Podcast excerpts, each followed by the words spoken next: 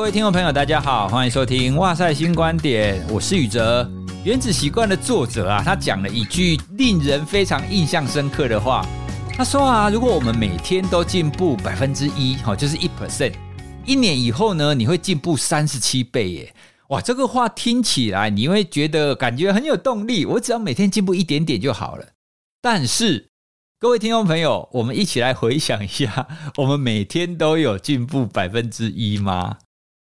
当然，这个非常难以评量啦。你很难说到底你今天有没有比昨天更进步。可是，如果我们用比较具体的，比方说，你有没有听了什么线上课程啦，或者是你有没有什么阅读啦，或者是你有没有在网络上看什么样子的知识型的文章啊，等等的。从原子习惯的说法听起来，只要我们用零碎时间学一点点，其实我们都可以进步。但是，为什么进步不是那么容易的事呢？好，所以今天呢，我们就找一个教育学的专家一起来跟我们聊聊，到底要怎么样，我们才可以透过原子习惯来帮助我们每天进步一点点。好，那我们先欢迎我们今天的教育专家简志峰老师，简老师你好。嗨，宇哲老师好，各位听众朋友大家好。教育我们可以分成说，还在学校里面，就是从幼儿园开始嘛，国小、高、国中、高中、大学、研究所。这个当然是其中一个教育的部分，但是我们现在更重要的是，我们离开学校以后，我们在工作以后，或者是我们养儿育女之后，我们到底要怎么样去学习跟成长？第一个问题啊，我想要请教志峰的是，其实我们可以想象，现在我们的社会是处于一个知识爆炸的时代，而且呢，网络非常普及嘛。所以照理来讲，我们每一个人都可以轻而易举的学到很多自己感兴趣的知识才对啊！你想一下，我们回到我们的大学时代，你在借书其实没有那么方便诶。如果你想看的书，你的图书馆没有，你要花时间，然后去跟别的图书馆登记，登记完之后呢，他还要寄过来。那这样子一来一往，他可能就很长一段时间的。可是现在不用。任何的书籍，你只要有电子书，现在图书馆也有那种电子书的借阅系统，瞬间你就可以看到你想要借的书。其实我们现在对于接触到知识这件事是非常轻而易举的。但是呢，你如果从成人教育的观点来看，我们每一个人现在真的学习的情况都有越来越好吗？哦，那你的观点是怎么样？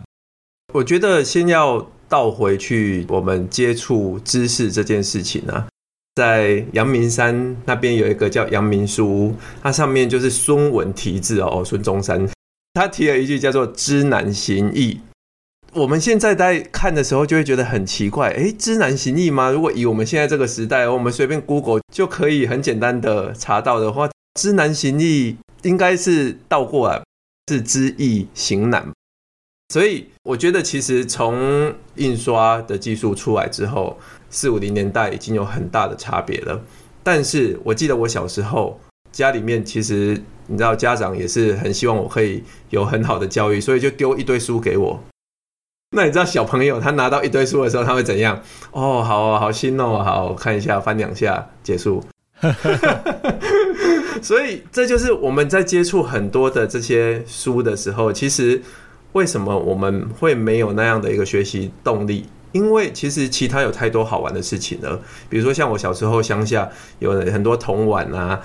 呃，田地里面的这种什么在水沟里面玩水啊，然后灌蟋蟀啊，这些太好玩了，我根本不想看书。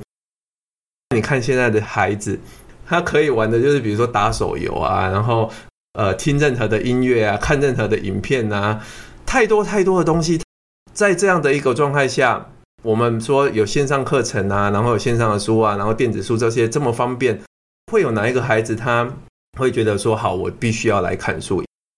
所以其实看书这件事情好像就显得蛮乏味的。我我常问我的班上的同学啊，就是你如果把七本哈利波特跟七套哈利波特的电影放在那边请他们看，你觉得他会选哪一个？他可能会先选 电影，但是还有同学跟你讲说，我连电影都不会选，因为我直接上网 YouTube 直接看包，对，一小时我就可以把它看完的那一种。对，那那你看现在接受知识已经这么快的状态下，很多学生他们在吸收知识这件事情，他们会觉得我赶快速食啊，我看过就好了啊。但是吸收速食的状态就是你是在消化人家给你的那些东西，而且是人家消化过好多手，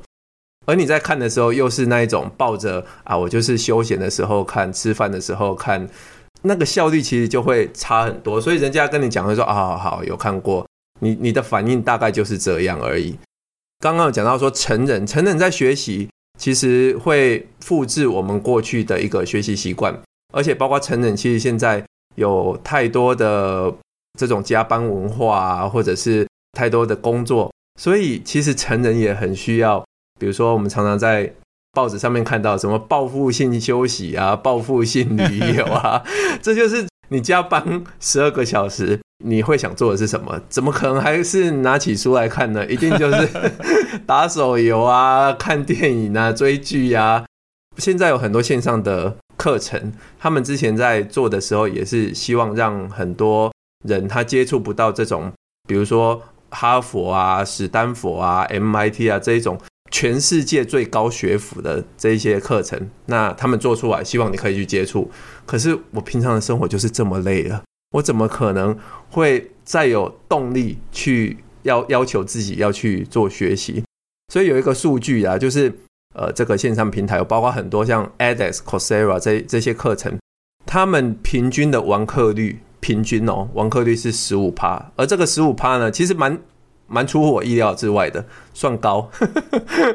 完课率，哎，对，因为。你要完课，就是你不是注册课程而已，你还要把课程的影片看完，作业对作业写完，考试考完，这叫完课。但是这个十五趴呢，我后来有去查，它其实有包括蛮多的，就是教授要求学生说：“哎，这是我开的，你要去 选哦，而且你修完之后我就给你学分。”所以这十五趴里面呢，我觉得大概有十趴是这种选课需要的。我就去看了他的比较 detail 的一些数据啊。比如说，有美国杜克大学，他在 c o r s e r a 开了一堂叫做 “Think Again: How to Reason and Argue”，就是教你做辩论跟思考的课程。全球有二十三万个人注册，但是他的网课率只有二点三趴。所以我觉得这个数字其实是比较正确的啦。就像我们我们买一些线上课程，然后买一买，其实有时候也摆着。然后就会说服自己说啊，我有买了，好，我有学到了。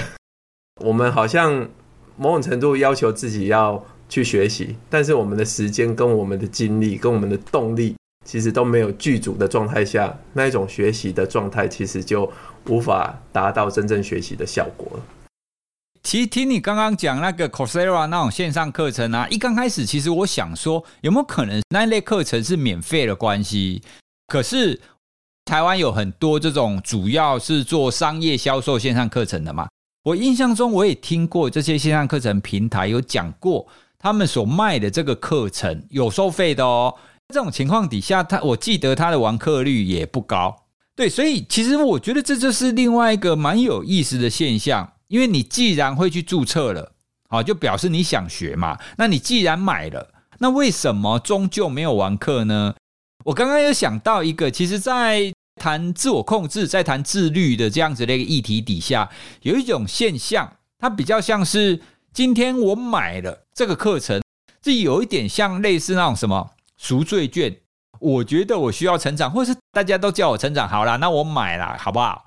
买的这个动作就很像是已经满足了他的那一个要学习的这样子的一个欲望。这样子，他真正就是花时间去学习的这种情况，哎，反而变得比较少。哎，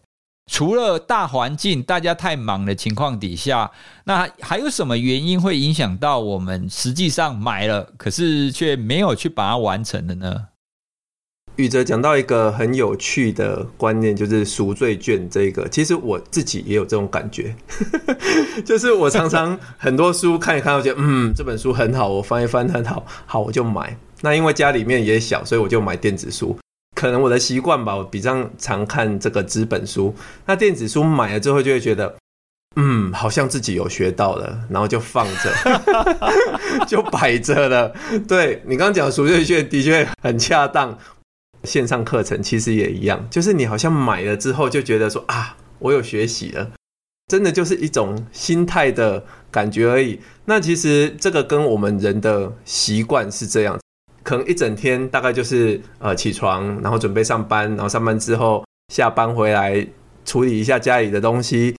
到了孩子可能帮他们复习一下功课之后，然后我们终于有一点点自己的时间了，觉得好，我应该可以来看点书。上点课程了吧，然后就突然觉得哦，好累哦，我这样一整天了，所以呢，我干脆来看点影片啊，看个 YouTube 啊，然后就我只要看一下下，一下下就好了。结果看了就好了，好像 停不下来了。所以这其实是一种习惯。人一辈子的生活啊，其实有五趴是来自于意志力，其他九十五趴都是习惯。那我刚刚讲的，我这个例子五趴，我们。强迫自己想说我要来看书，要来看影片，我影片也课程也买了，但是我那五趴的意志力真的就是有点薄弱，所以就很难去撼动这个习惯。应该有很多听众朋友听过有一个叫做艾森豪矩阵，这个艾森豪矩阵呢，它就是把我们人平常在处理的这些事情呢分成几种，一个就是紧急又重要哦，这个就会当然马上来做，然后有紧急。但不重要，比如说就是账单要截止了，这个赶快要去缴费，诶，这个就是紧急但不重要。那另外还有这个重要跟不紧急。哦，这个就是比如说我们刚刚讲的看书或者是看课程这一些重要但不紧急，然后有不紧急又不重要的，就是我们划手机啊、追剧啊、玩 game 啊。哎，有没有在听一听？突然发现不紧急跟不重要的，糟糕，这个这个应该很重要。对啊，因为我们每天都做哎。对，你看滑手机、看剧这些，我们每天都在做哎。对，因为的确做这个让我们有。视觉上的刺激，然后觉得让我们啊有休息到了。但是你想想看，我们重要跟紧急的这件事情，可能关于我们的饭碗这一种，老板交代的这一种，那可能也是包含我下年度可不可以继续续约，可不可以领大一笔年终奖金的啊？这个要赶快去做。但是听众朋友有没有发现，你最少做的会是什么？重要但不紧急，因为你重要但不紧急的这件事情，其实你不做。好像也还好，比如说你一天不看书，欸、好像还好哎、欸；你一天不运动，哎、欸，好像也还好哎、欸。没有，我们都会想说，哎、欸，明天再做，或下礼拜再做。对，嗯、然后就一一个礼拜、一个月，接下来就都没做。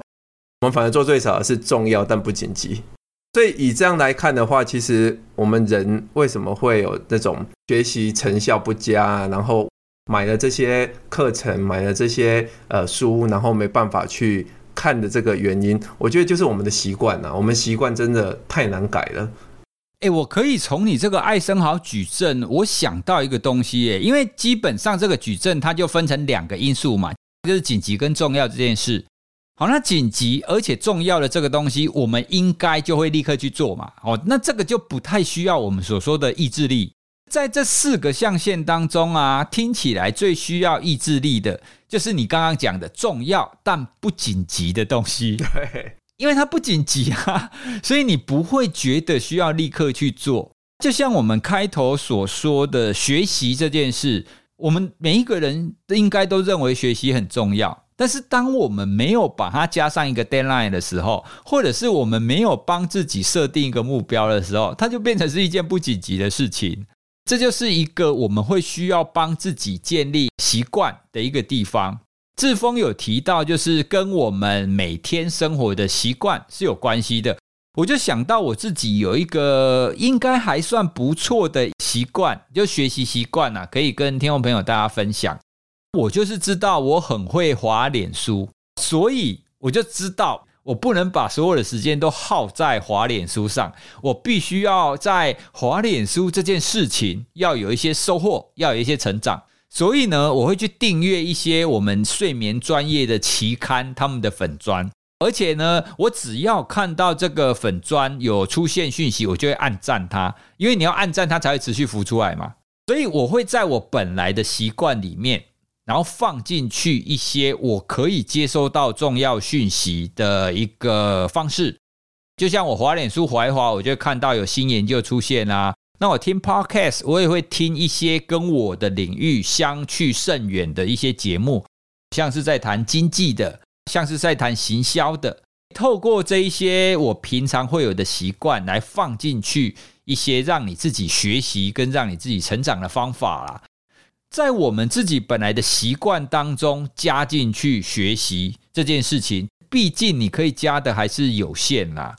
所以势必我们要帮自己做一些调整。就像你讲的，我们要帮自己建立一些好习惯，那透过这些好习惯来帮助我们自己学习。那你自己的经验有什么样子的方法可以帮助你，然后或者是帮助学生可以建立起这种学习的习惯来呢？其实真的要播出一段时间来好好学习，我觉得真的很难，这个需要非常强大的意志力。那如果我们可以在原本自己的习惯里面，比如说像我有跑步的习惯，那我跑步的时候呢，我就会。听这一些比较知识性方面的一些 podcast 啊，或者是 YouTube 啊，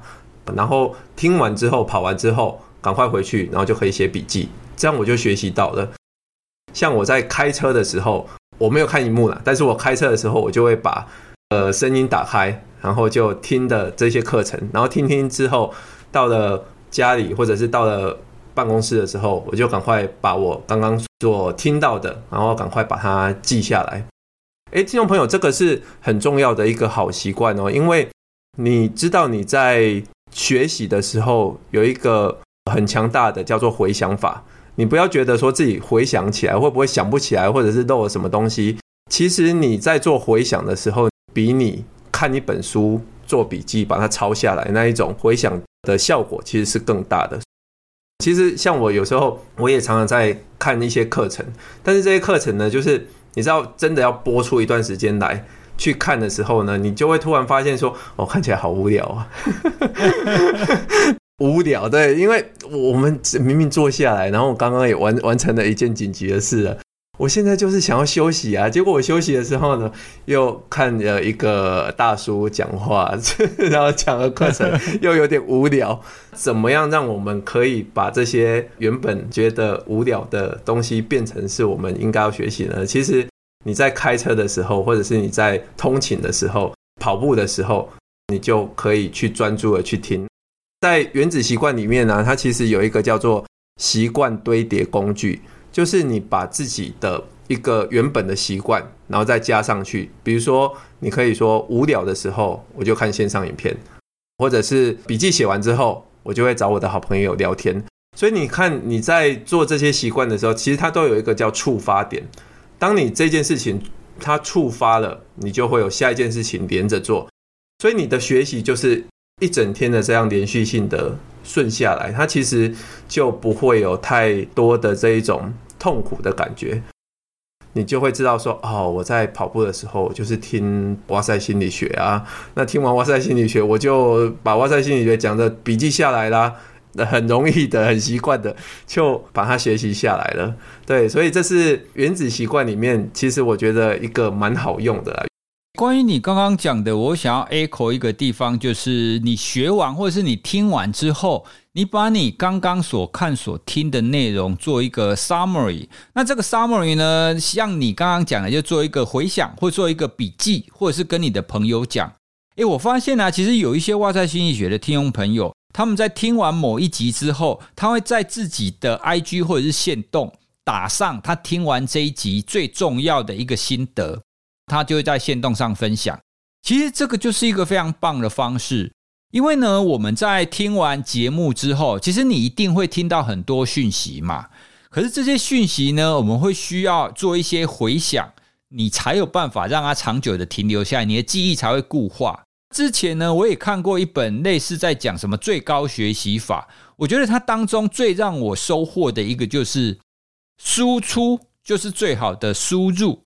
输出的概念就是你讲出来，或者是你写下来嘛。那你一旦做了这样子的笔记，或者是做了这样子的一个摘要之后，它就会让你的输入哦，就是不管是你听到东西或看到东西，变得更强大，变得更好。所以这一句大概就是我在看那本书最大的一个收获，所以我一直谨记在心。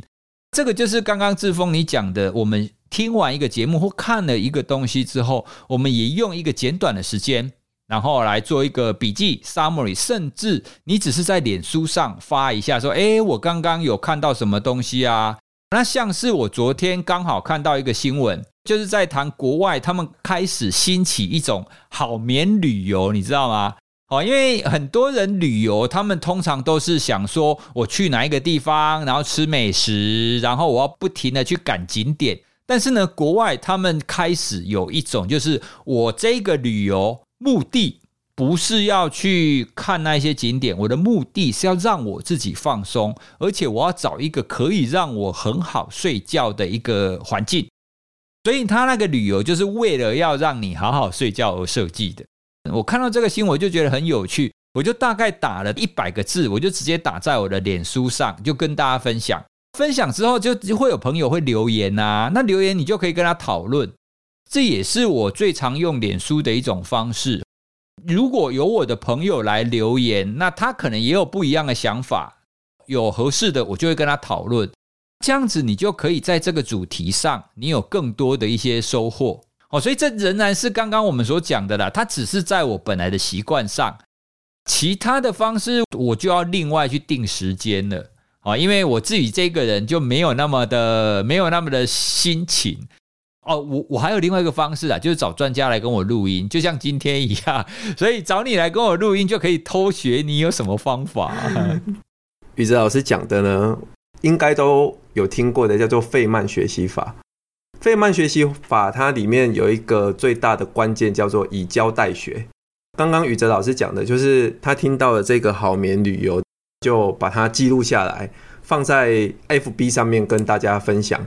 其实分享这个过程就是在教，他用自己的语言，其他人就会给你，诶，我觉得我有其他的想法，诶，或者我在哪边有看过嘞，或者是他在问了一个。其他的问题，然后宇哲老师又会从那边那个问题里面再去延伸、去发展的时候，这个过程呢，它叫做延伸思考，最后还会有一个自己的反思。在这么多的一个学习，从你呃看到这就是输入，在 FB 分享这就是输出，然后有人跟你去做讨论，呃，这叫做延伸思考，然后最后去做反思，反思这一趟的一个。过程里面，你所有的学习是什么？去做最后的统整，那有可能它就会变成一篇很不错的文章，或者是变成一个很好的 podcast。那 podcast 可以可以继续再去做延伸的探讨，然后延伸的反思，它可能就会变成一本书了。所以像这样子的一个学习呢，它其实真的就是完全是费曼所讲的以教代学。那各位，你不要觉得说啊，好多什么很难的东西我都不会啊。你试着用你的话去讲出你所理解的，比如说像爱因斯坦的相对论，诶，很多人可能就会觉得，哦，这好难哦。对，我我也觉得好难啊。爱因斯坦觉得时间是相对的啊，比如说你在那个呃速度很快的地方跟速度很慢的地方，那个时间是完全不一样的。诶，这就是你的想象，你可以用你自己的话去解决啊。很多人会把 FB 当成是在，比如说分享自己去哪里打卡啊什么的。可是我觉得很多厉害的人，他们透过 FB 呢，真的就是在分享自己学习的过程。如果只是自己看一看，然后自己写一写，其实那样的一个学习力不多。可是如果像我们有这些对话的时候，你就会知道说，哎，原来这个观点也可以进来，讲的好像也蛮有道理的，对。那那当这个观点越来越多的时候，你就会突然发现说，哇，原来这里面的学问是这么大的，我好像还有更多可以去探讨，然后更多可以来跟大家分享的。今天也是跟你聊了，我才知道哦，原来我在 FB 上，然后发文，然后跟人家讨论，还有这么多的玄机啊！刚刚讲那个历程，不就是我们在教学上常常要教学生去做一个学习的一个历程嘛？对不对？你除了接收之外，你还要有一些就是输出哈，一些整理，然后接下来再出现一些反思。如果我们可以把教育或是学习这件事情不要看得那么死板。其实它可以在我们生活当中就直接的发生的。那另外啊，你刚刚提到那个爱因斯坦的相对论，我就想到一部电影叫《星际效应》。诶，那想到星际效应，其实我又想到另外一个我们可以在生活当中很容易学习的方法。诶，听众朋友，你看完电影之后，如果你电影当中你有哪一些听到什么很有意思的地方，可是你不太懂，你会不会去查资料？像《星际效应》这部电影啊，它当初上映之后，就很多人会觉得说，为什么这部电影它会发生这种情况？为什么这个人的时间变慢了？那黑洞跟这个整个的穿越到底是怎么做的？后来，《星际效应》这个背后的这个编剧，他真的是一个物理学家，他就出了一本书，就讲解《星际效应》里面所发生的那一些物理现象，在真实的情况是什么样子。哦，那本书卖的超好。所以我觉得这也是另外一个可以在我们平常的这个习惯上堆叠上去的一个学习的方式，因为我们或多或少都会去看一些戏剧嘛，像是我最近很常追韩剧，里面都是有跟法律、司法相关议题的，所以你就会开始介绍哦，原来审判是这个样子啊，就会知道说哦，原来国民法官你让很多人让集体一起来审判，它会出现什么样子的情况。它又结合了我们刚刚讲的，你本来就会看剧，可是你只要再多付出一点点哦，就像原子习惯说的一趴，你只要看完剧当中，你把你剧中那一点点不一样的地方，你去多了解一点，那你就达到我今天所做的一趴了嘛，对不对？这个是你刚刚讲的，我延伸想到的，你可以帮助你自己学习的生活上的一个小习惯。那最后呢，像刚刚啊，你有提到我会这样子发文嘛，对不对？那发文呢，大家就会跟我讨论，然后我就会有反思。诶，我觉得这样子重复久了以后呢，其实我会建立一个自我认同，而这个自我认同就是我是一个热爱学习，然后热爱分享，而且我学习的领域可能都是睡眠跟心理学，好，这两个领域。我就不知不觉会建立起这样子的一个自我认同，诶诶，因为我发文，大家就会跟我讨论啊。可是大家跟我讨论，我其实是很开心的，因为我也会接受到不同人的想法。那久而久之，其实别人也会这样子看待我。因为有一些人遇到他可能对睡眠或对心理学有一些生活上他感到疑惑的地方，他有的时候也会问我这样子的一个生活习惯，在社群上发文的习惯。久而久之，也会变成是他人看待我的身份，以及我会看到我看待我的身份。当我帮自己建立起这样子的一个标签，就是我是一个热爱学习以及热爱分享，然后喜欢睡眠跟心理学。当这样子的标签贴在我自己身上的时候，我就会更倾向于去做这样子的行为，就变成是一种正增强。越做你就越强化你这样子的标签，那你这个标签越强化，你就越愿意去做。这样看起来好像也是一个不错的一个正循环嘛，是不是？这是一个很好的习惯，就叫做身份认同。你要人家怎么看你的印象？比如说，我们一讲到蔡宇哲，那人家对他的印象是什么？哦，很喜欢分享，很喜欢发 FB，很喜欢。讨论自学跟心理学相关的议题，而人家在看你的过程，每天要接触你的 FB 的时候，他们也有学习。那当他们会 touch 到这个议题的时候，比如说他要邀请演讲的时候，诶，第一个就是想到宇哲老师，所以那时候你其实学习就会很有动力了。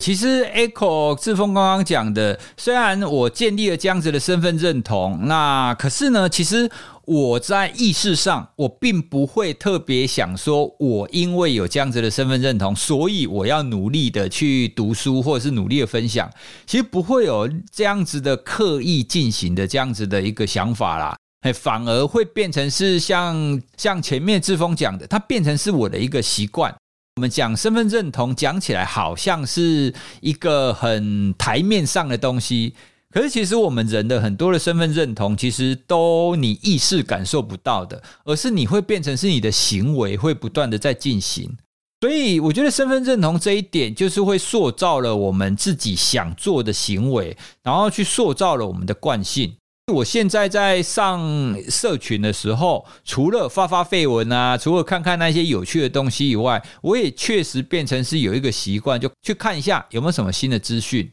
这就跟我们今天在讨论的一样，在现在的这么繁忙的时候，知识这么爆炸的情况底下，我们要怎么帮助自己每天都进步百分之一呢？今天主要是提供我们常做的方法。诶，那志峰，你有没有什么自己最常做的方法，帮助你每天都可以进步百分之一的？我第一次尝试想写书这件事情，你也知道，教授就是写书是 credit 不大，通常要写研究啊什么的。写书呢，通常就是自己的兴趣，然后也觉得说啊，比较多人会想看这样子。一开始想要写书的那个萌芽之后呢，大概过了一两年之后呢，我觉得诶没什么动静。有一次呢，我就突然想到，就是因为我我也是基督徒，我在跟一位长者，他是啊上柜公司的董事长，每个礼拜都会有一天早上，他会跟我做晨间的导读这样子。我们约七点啊，有时候他就忘记了，我又不敢打扰他，就因为想说人家忙嘛，董事长嘛这样子，然后他就会事后传来跟我说啊，不好意思啊，我忘记了，我其其实早上五点多就起床了，然后一直在忙圣经的事情，也忙了很多公司的事情。那我就突然想说，哇，这么样忙碌的人，然后做事业做这么大的人，他也可以维持每天早上五点多起床。当我想到这个时候，我就觉得说我自己不应该。就是每天睡到自然醒啊，这样子，所以我也开始强迫自己，就是五点半我也要起床。当然一开始我很痛苦，所以我先从六点半开始，然后六点，然后调到五点半。早上在我家人都还没起床的时候，我其实就会多了那一个小时的时间。那一个小时的时间，其实真的就是帮助我蛮大的。我从记得是二月开始写这一本书。大概写了三四个月，诶，这本书就突然写完了。我只是每天早起，然后写个呃半小时到一小时这样子，一本书就写完了。这样的一个习惯的改变，有可能很多人会觉得呃有点难，因为早起我知道对很多人来说，对啊，很难啊，对，真的很难。但是我必须讲，早起这件事情的好处就是，像我以前呢，就是晚上我会逼迫自己也要写一点东西，毕竟学者嘛，就是要写一点研究。但是我写完之后呢，呃，十一点我就会觉得哇，今这一整天我已经这么累，然后还写研究了，我要报复性休息，然后我就会看 YouTube，然后看一看之后，十二点才开始睡，但是就会睡不着，所以我之前会有失眠的状态，因为现在要五点半早起，我又必须要强迫自己十一点就要睡，所以我晚上就不会去看 YouTube，然后晚上我也不不做写作的事情。九点半之后，我就都只是看书，然后看到想睡就睡着了这样子。所以我十点半、十一点就去睡，然后五点半起床。哎，反而我的失眠就就自然而然的，反而也变好了。对，所以我觉得这种早起其实它不止让我自己可以更有这个生产力，它其实也改善了我的生活品质了。对，所以听众朋友，我们今天聊了一些每天帮助我们进步一趴的方法。其实，当然，我们每一个人所适用的方式可能不太一样。像是志峰讲的早起啦，可能帮助你自己早起的方法也会不太一样。那发社群，比如说我会在脸书上发，那或许你也可以用其他的方式去跟你的朋友分享。那甚至呢，你可能也有其他的方法来帮助你每天都进步一点点。不管怎么样，我们想要透过这一集来跟大家聊一下，在这个资讯爆炸的时代，而且大家都非常这么忙碌的时候呢，怎么样透过一些平常的生活习惯来帮我们自己维持这样子每天进步一点点。听完这一集以后，希望呢可以给大家一些灵感，然后让大家可以有一些想法。如果你也有跟我们一样的这种原子习惯的话，也非常欢迎你可以传讯息告诉我们，或者是在脸书或 IG 里面留言哦。你觉得你有什么撇步哈，我们没有讲到的，也非常欢迎你来跟我们推荐。那我们也会整理，然后再分享给大家哦。今天的节目就到这边，谢谢大家，拜拜，拜拜。